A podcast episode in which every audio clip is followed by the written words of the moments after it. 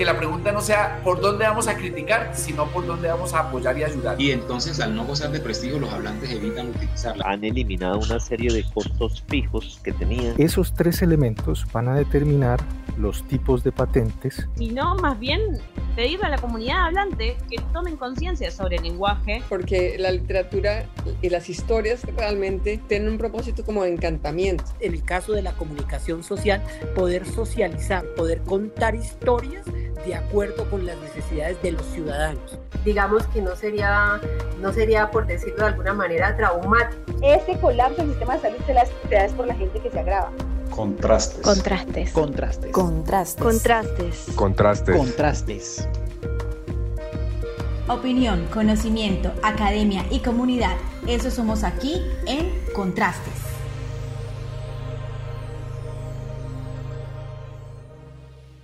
Hola a todos y bienvenidos a un episodio más de Contrastes. Soy Linda Bula y estoy con la compañía de siempre, Javier Ferreira. Hola, muy buen día para todas las personas que nos escuchan a esta hora desde cualquiera de sus dispositivos electrónicos. Bienvenidos y bienvenidas a este décimo capítulo de este año de Contrastes.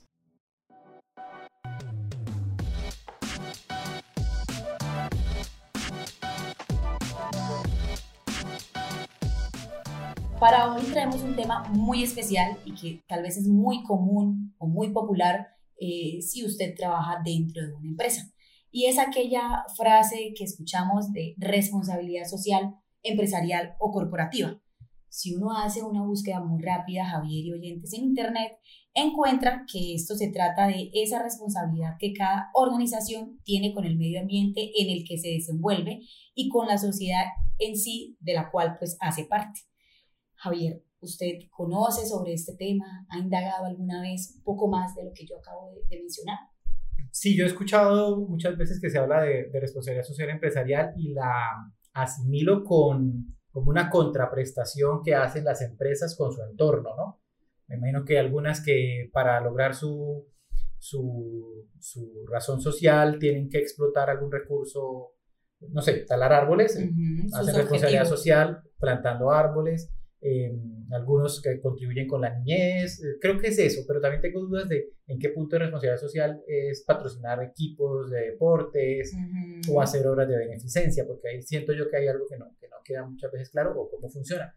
También tengo entendido que hay algunas, no sé, eh, descuentos, descuentos o algunos beneficios tributarios por, por ese sentido, no sé es por ahí, pero, pero a veces se confunden mucho o no sé si no esté confundido y sean así. Sí, hay una línea ahí como muy difusa, pero precisamente para que aclaremos este tema, hoy tenemos una invitada muy especial y se trata de Nancy Estela Vesga Hernández, comunicadora social de la UNAM y conocedora sobre esta temática. Nancy, bienvenida al décimo episodio de Contrastes. Muchísimas gracias. Es para mí un motivo de orgullo y un privilegio estar acompañándolos, Linda y Javier, muy cercanos y muy de mis afectos, por supuesto, y hablando de un tema muy especial que tiene mucho que ver con nuestra capacidad de asumir eh, las responsabilidades éticas y morales ante la sociedad, ante el entorno y ante la naturaleza, por supuesto. Mm, Nancy Estela, quisiéramos saber, eh, la primera pregunta es como la más básica, ¿a qué hacemos referencia cuando hablamos de responsabilidad social empresarial específicamente? Bueno, gracias Javi. Responsabilidad social em, empresarial o responsabilidad social organizacional es un término que se acuña por allá en los años 80 en algo que se denominó el Club de Roma y los informes del límite del crecimiento. Cuando decían estas eh, personas que se reunieron, muy preocupadas ya en ese momento porque eh, sabían que el mundo en el 2100, decían, colapsará si se mantiene la tendencia de consumo y el agotamiento de los recursos naturales. Como vemos, la preocupación de la responsabilidad social nace primero con la ecología. Luego vamos a mirar los otros dos estandartes, obviamente, de la responsabilidad social.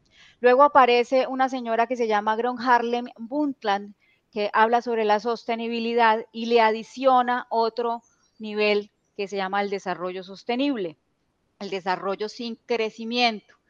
Mm, cuando nosotros hablamos de crecimiento y de progreso, pues tenemos una paradoja ahí porque creemos que crecer es echar para los lados, como hacen las ciudades, con un desorden, sin una infraestructura sostenible, etcétera, etcétera. Ella lo habló en los años 90 y luego aparece el Foro Mundial de la Naturaleza, donde se habla del nivel de consumo de los países ricos e insostenibles. Y obviamente si el mundo, dicen, si el mundo consumiera como lo hace el 20% de la población favorecida, necesitaríamos tres planetas para dar abasto. Y de ahí en adelante empiezan a generarse una cantidad de propuestas, de pensamientos críticos ante el consumo, ante la situación y obviamente eso le cae preciso a las empresas y a las organizaciones que empiezan a preocuparse y a generar una cantidad de preguntas de cómo voy a hacer, qué voy a hacer para responder ante estos nuevos retos. Y aparecen normas y aparecen ciertos retos para las organizaciones para que se ajusten a la medida para poder sostener lo que nosotros tenemos como casa, ¿no? Que es básicamente la responsabilidad social. Es un compromiso voluntario y explícito que necesita respuestas tangibles. ¿Frente a qué se hace? A las expectativas de acciones concretas, eh, efectos e implicaciones del entorno sobre todo, porque las organizaciones en los años 80 no creían que tuviesen un impacto en su entorno próximo. Hablamos del entorno próximo desde la naturaleza hasta los vecinos, hasta las instituciones, etcétera, etcétera. Ese es el impacto. ¿De quiénes son los grupos de interés o los stakeholders que hablamos, de los cuales hablamos en administración de empresas, en comunicación organizacional, por supuesto. ¿Qué busca? Se dieron cuenta que a través de el generar responsabilidad social organizacional, se generaba también competitividad y había crecimiento económico, porque parecían que las dos cosas no estuviesen a la vez muy bien cuadradas. Sin embargo, la economía hace parte fundamental de la sostenibilidad y de la responsabilidad social. Obviamente hay una mejora del medio ambiente y un equilibrio ambiental. Hay una sinergia, una simbiosis entre esas tres características. ¿Cómo yo como organización logro que tanto mi preocupación ecológica, que es la razón por la cual me trajo aquí, muy posiblemente, esté equilibrada con mi situación económica y además, obviamente, con mi situación de desarrollo social? ¿Y de dónde hace parte? Pues obviamente de disposiciones también legales, porque resulta y pasa que eso no es tan sencillo. Y entonces ahí es una de las mm, inquietudes muy certeras que tiene Javier acerca de esto tan bueno no dan tanto. ¿Y esto por qué? ¿Cierto? Sí, efectivamente empiezan a generarse unas situaciones legales importantes de beneficios tributarios para las organizaciones y ahí pues obviamente les abrieron una cajita de Pandora maravillosa para ellos porque abrieron una situación de, beneficios tributarios que a veces esconden o mimetizan o disfrazan las actuaciones de las organizaciones y se ve desde el punto de vista crítico. Y efectivamente no todo lo que se viste de responsabilidad social organizacional o como bien lo dice Eduardo Galeano, no todo lo que se viste de verde es verde realmente no lo es y tenemos que ser muy conscientes. Muchas organizaciones se aprovechan de, esa, eh, de esas favores legales, de esas eh, subvenciones de impuestos para no pagarlos. Y eso también es un impacto para la ciudad eso, no genera entradas a la ciudad, no se genera desarrollo en la ciudad y entonces hay una bola de nieve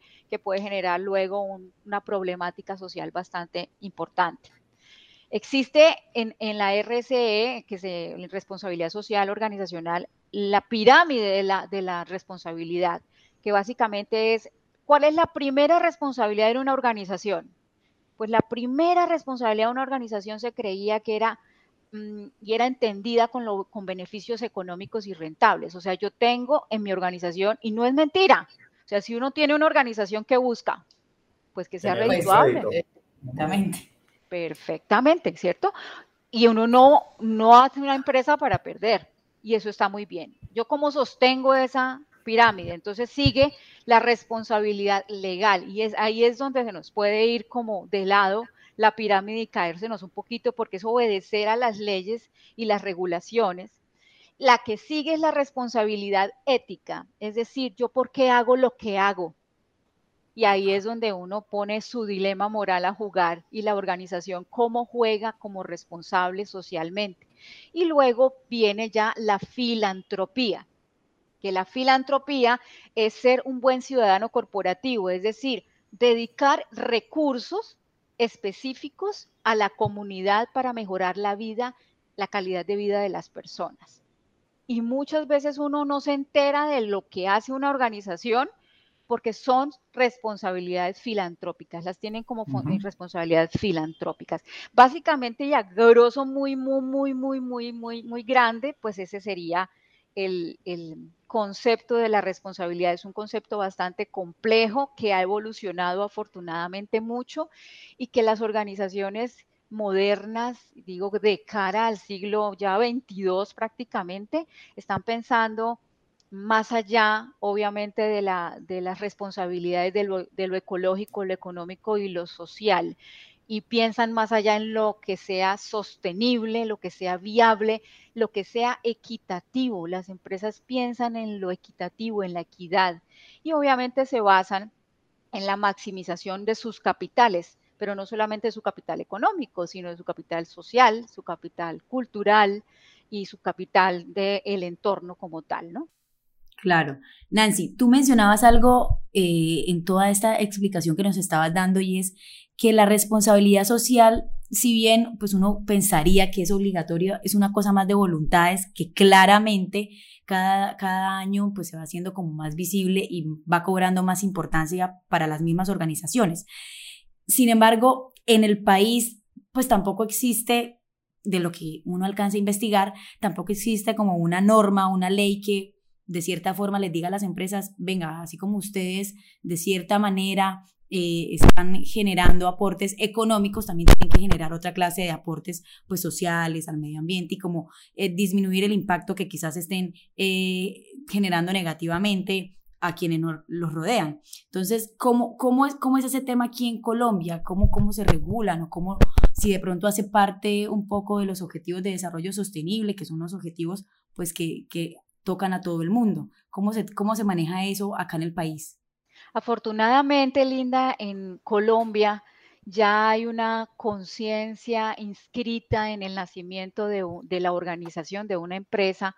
Afortunadamente lo digo porque pues es una conciencia de generar valores identitarios en la organización que generen y gestionen procesos y, y den como resultados, obviamente, acciones éticas en las organizaciones nosotros no tenemos mucha fama de ser de, términos éticos muy altos, ¿no? Nosotros eh, somos bastante flexibles moralmente. Sin embargo, sí existen muchas normas y muchos procesos y muchos, em, de alguna manera, em, esos, regulaciones que dan resultados si nosotros queremos mirarnos de cara a, lo mundial, a lo global mundialmente es muy bien visto una organización, por ejemplo, que tenga dentro de sus haberes mm, certificados de valores, por ejemplo, el, certificado de principios del Pacto Global o los principios de la OIT, de la Organización Internacional del Trabajo, o los mismos principios de la OCDE.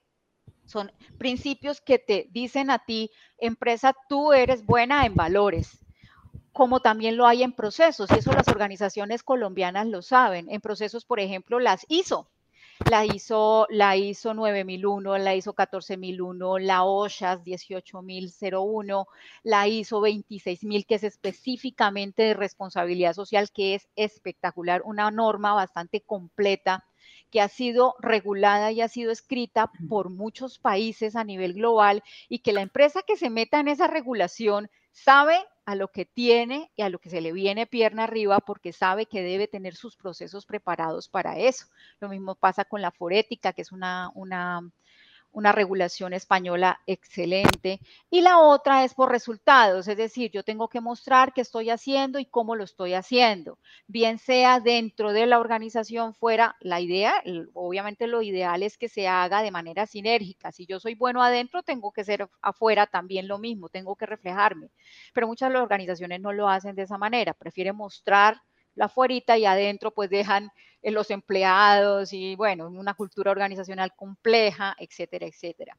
O la AMIL, que también se llama la Accountability, se llama, que son regulaciones que muchas organizaciones, si uno se fija lo que uno va a consumir o se va o que va a tomar algún servicio y tiene algún sello de ese, dice, ah, esto es responsabilidad social, muy bien.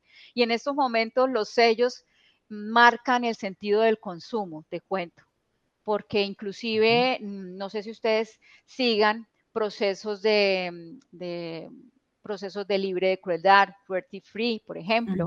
Las, hay mucha más tendencia ciudadana del consumidor a ser responsable y eso está obligando a la organización a también serlo.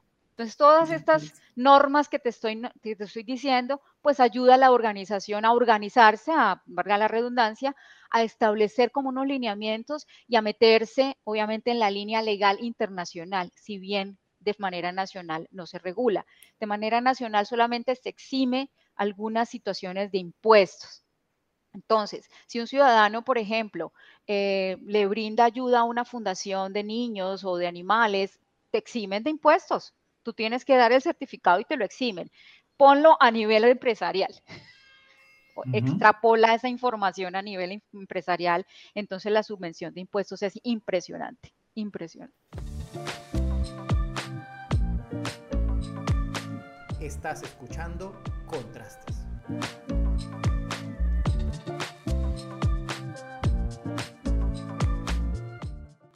Esto nace un poco del tema desde lo ecológico, ¿no? El impacto ambiental de las organizaciones, pero pues ha venido evolucionando los objetivos de desarrollo que ya incluyen educación, incluyen eh, eh, educación, escolaridad, disminución de la pobreza. Quisiera saber específicamente, así como muy, no sé si, si en tip 1, tip 2, tip 3, Mm, qué no y qué sí, eh, o, más bien digamos, qué sí, qué, qué, qué es responsabilidad social, eh, más o menos en, grandes sectores. Bueno, a ver si te entendí la pregunta. Si hablamos de objetivos de desarrollo sostenible, todos incluyen responsabilidad social. Es más, Javi, te cuento una cosa. Si una empresa decide optar por un solo desarrollo, por un solo objetivo de desarrollo sostenible, ya mm. está haciendo responsabilidad social. ¿Por qué? Te voy a explicar por qué. Porque los objetivos de desarrollo sostenible, que antes eran 8 y ahora 2030 se convirtieron en 17, porque no los cumplimos, obviamente. Esos objetivos de desarrollo sostenible están pensados precisamente bajo la eh, premisa fundamental de la ecosofía, de lo que hablamos al principio, de dónde nació, de aquellas preocupaciones de los años 80 acerca de que seguimos haciendo lo mismo, este planeta no va, a, no va a ser sustentable. Y a eso se pega una cantidad de acciones sociales, por ejemplo, que genera la pobreza, que genera el hambre, que genera la vida saludable, que es el bienestar de las personas, que es garantizar la educación, que es la igualdad de los géneros. Entonces empieza a darse un desarrollo más holístico del ser humano y un poco más comprometido con todo lo que es él, menos, yo lo llamaría antropocentrista y mucho más mucho más evolucionado hacia la, hacia la ecología como tal, viendo la ecología desde el punto de vista, yo no soy el centro del universo, yo solamente hago parte de, ¿cierto? Entonces estas personas se dedicaron a pensar en todos esos procesos, los incluyeron, y si tú te dedicas a uno solo, con ese uno que hagas, ya estás contribuyendo a la responsabilidad social, ya, ya tienes un factor de responsabilidad. De hecho, por cada uno hay premios internacionales. Obviamente, si, si las organizaciones no, no, se van solamente por uno, se enfocan en varios, tratan de desarrollar varios, los que más se ajustan a sus requerimientos o los que más impacto generan. Por ejemplo, en el caso del recurso del agua, las empresas productoras de gaseosa, o, pues obviamente le, le, le pegan mucho más a ese factor o a ese objetivo para poder mirar y revisarse a sí mismos y poder generar otro tipo de, soluciones sostenibles, ¿no? Que es como lo, como, como lo ideal. No he conocido una empresa que los haga absolutamente todos. Conocí empresas que, lo, que hacían los ocho, intentaban por lo menos hacer los ocho, pero ya los 17 son bastante, son bastante complejos es, mucho, es mucho trabajo. y también en algún momento estuve en una capacitación donde precisamente me explicaban eso y que también querer como apuntarle a todos es a la vez como apuntarle a nada, ¿no? Porque querer hacer de todo es como haces de todo un poquito, pero realmente no estás enfocándote en, en un objetivo como tal para realmente causar un verdadero impacto. Exacto. Es correcto, es correcto. Además que, que, si uno revisa los objetivos, hay unos que son muy sincrónicos con otros, por ejemplo, y le, yo siento más los objetivos como preocupaciones. Son las preocupaciones que el ser humano en estos momentos lo que tenemos. tenemos y que no estamos siendo capaces de sacar adelante y eso nos preocupa muchísimo, ¿no?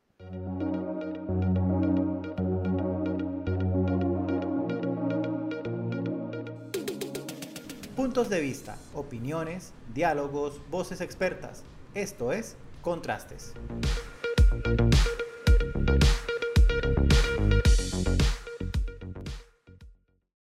Yo creo que para tratar de coger esa, esa pregunta que hizo Javier y que yo, yo la interpreté de otra manera, para mí era como de pronto, como qué ejemplos eh, de responsabilidad social eh, puede, puede tomar uno, pues, como del, del, país, de empresas que tú conozcas y tú digas, no sé, de pronto tal empresa que se dedica a esta actividad eh, hace constantemente ciertas acciones para eh, contribuir a, a, a la responsabilidad social. Y esto como un poco para decir lo que tú también mencionabas hace un rato, y era que hay ciertas acciones que se disfrazan de responsabilidad social, pero no lo son. Y creo que como, como, como consumidores podemos caer ahí. Sí, por supuesto, todo el tiempo. Uno dice, bueno, empresas que, que hacen responsabilidad social, pero pues tienen, son paradójicas, ¿no? De alguna manera. Eh, pudiésemos nombrar que han tenido inclusive premios internacionales, el Cerrejón, ¿no? Cerrejón. Cerrejón, el Cerrejón ha tenido premios internacionales por los recursos que ha invertido en educación, en educación en la, en la zona de intervención, que es una zona que ustedes no me dejarán mentir, es una zona bastante compleja, dura, bastante empobrecida en todos los aspectos y que no, no ha sacado la cabeza. Entonces ahí uno dice, bueno, sí, una empresa que es multinacional, es una empresa que le ha generado muchos recursos económicos al país, pero mira, es un, ejemplo de responsabilidad social desde una sola perspectiva. Y ahí va la otra, la, otra preocupación. Y si yo no trato de equilibrar todos los factores o todos los, eh, lo que implica el hecho de construir una empresa bajo la premisa que tiene el Cerrejón, que es extraer recursos minerales, pues, ¿qué estamos haciendo, no? De hecho, de hecho, lo que se habla y lo que se habló en el último encuentro en, internacional de, de, responsabilidad social es que los, la, la, extracción de recursos minerales tiene que acabarse. Así de sencillo y no le dan hasta el 50, hasta el, 2000, hasta el 2050 se, lo, de hecho, pues el petróleo no dicen que aguanta hasta dentro de muy poco. Bueno, sí. es que eso es finito y la preocupación es cómo hacemos para, si no bien reconstruir porque hay una finitud de esos recursos, cómo hacemos para buscar otras alternativas, ¿no? Otra empresa que es, que es interesante es del bancaria, el Grupo Aval, por ejemplo. El Grupo Aval tiene varios premios también sobre responsabilidad social y ahí me pego un poco a lo que dice Javi. Bueno, yo tengo fundaciones y, y hago una importante, un impo, importante a, equilibrio para la educación, pero el impacto en... El Grupo Aval tiene algo interesante y es que ellos se vincularon con una acción que hizo una institución hindú que se llama Muhammad Yunus, que Yunus es un economista que habló de la economía de los pobres y decía que a los pobres había que entregarle el dinero porque eran los únicos que sí pagaban en serio, que a los uh -huh. ricos no. Y le funcionó muy bien en India. De hecho, es un premio Nobel de, de economía. Entonces, el, lo que hizo la fundación, lo que hizo la organización Luis Carlos Sarmiento fue también desarrollar una labor social acerca de eso y, y generó desde Col Futuro una eh, como una alianza para dar becas a los jóvenes. Y esa es una acción de responsabilidad social. Eso no exime la responsabilidad claro. social, ¿no? Okay. Hemos hablado. Bavaria es otra empresa que mire que las tres que les he nombrado son paradójicas completamente. Sí, claro. ¿Sí o no? Sí, la, extracción de, la, extracción de, recursos, la banca que... Las que uno y, menos pensaría, pues. Ajá. Exactamente. Bavaria destina casi 12 mil millones de pesos en, en, en acciones de responsabilidad social y la tenemos muy cerca. En acciones en Santander, por ejemplo, ellos se han fijado en el entorno próximo de, sus, eh, de, sus, em, de su fábrica.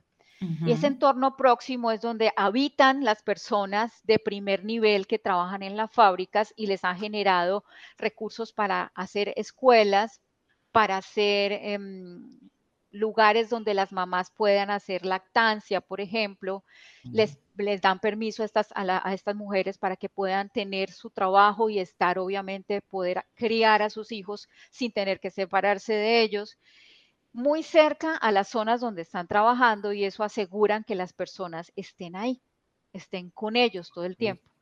Y una buena calidad de vida, de alguna forma, ¿no? Estar cerca del trabajo les mejora, por supuesto, las, en la zona se mejora esa calidad y se mejora también la, cultura y el clima organizacional. Pero también han, tenido, obviamente, otras acciones, por ejemplo, el consumo de responsable del alcohol, que eso lo vemos en todas las propagandas. Que eso es por ley, ¿no? Ellos tienen que decirlo por ley, pero también han hecho trabajos para poder, mm, para poder generar la cerveza, por ejemplo, o el alcohol con menos agua. Sí. Que es una acción que también tiene Coca-Cola, que a Coca-Cola todo el tiempo le sacan, obviamente, que ellos hacen muchísimas acciones con fundaciones, escuelas, mejor dicho. Pero el nivel de, de deterioro del agua, de gasto del agua, es impresionante cuando se genera gaseosa o cuando se genera una bebida alcohólica también. ¿no? Las ganancias de, este tipo de empresas, que son empresas eh, de, productos, también obviamente se van para fundaciones que eso les revierten a ellos, por supuesto, en, eximirles los impuestos y, uno se da, se da cuenta. Hay un top inclusive de empresas, de empresas que hacen realmente responsabilidad social organizacional. De hecho, yo, yo encontré uno publicado este año decía que Bancolombia, Nutresa, Sura y el Grupo Éxito se encuentran dentro del top 10 a nivel nacional en el escalafón de las 100 empresas más responsables socialmente en Colombia en 2020. Es un estudio que hace Monitor Empresarial de Reputación Corporativa.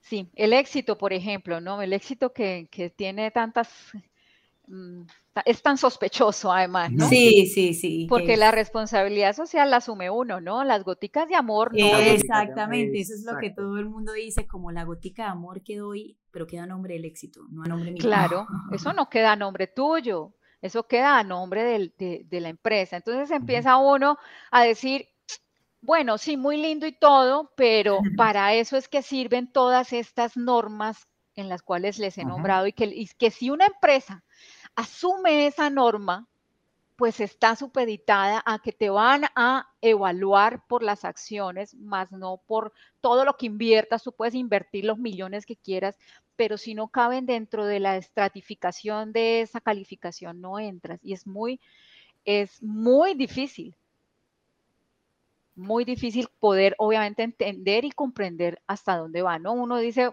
y siempre aparecen las empresas más grandes y con mayor músculo financiero como mejor responsables socialmente.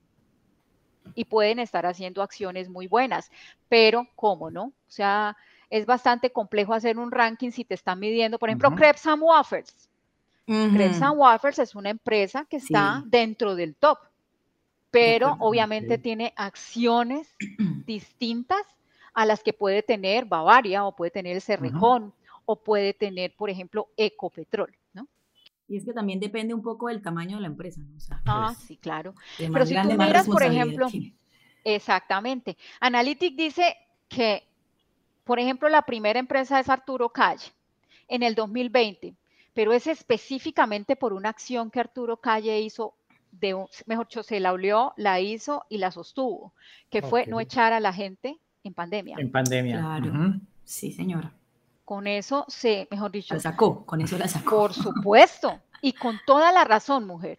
Claramente. Con toda la razón del mundo, porque lo más sencillo del mundo era que sacaran a las personas porque ya los almacenes están cerrados, no hay producción, no hay nada. Son productos que algunos los traen de China ahora, porque antes todos los hacían aquí en Colombia, ahora los importan, pero tienen fábricas todavía y las, los almacenes los cierran, no son franquiciados ni nada por el estilo, son de ellos y ellos sostuvieron como el andamiaje toda la pandemia. Eso les hizo ganar, obviamente, una reputación que hacia allá apunta la responsabilidad social empresarial, Javi, hacia la reputación de la organización, hacia qué hago yo y que realmente se refleja en lo que soy.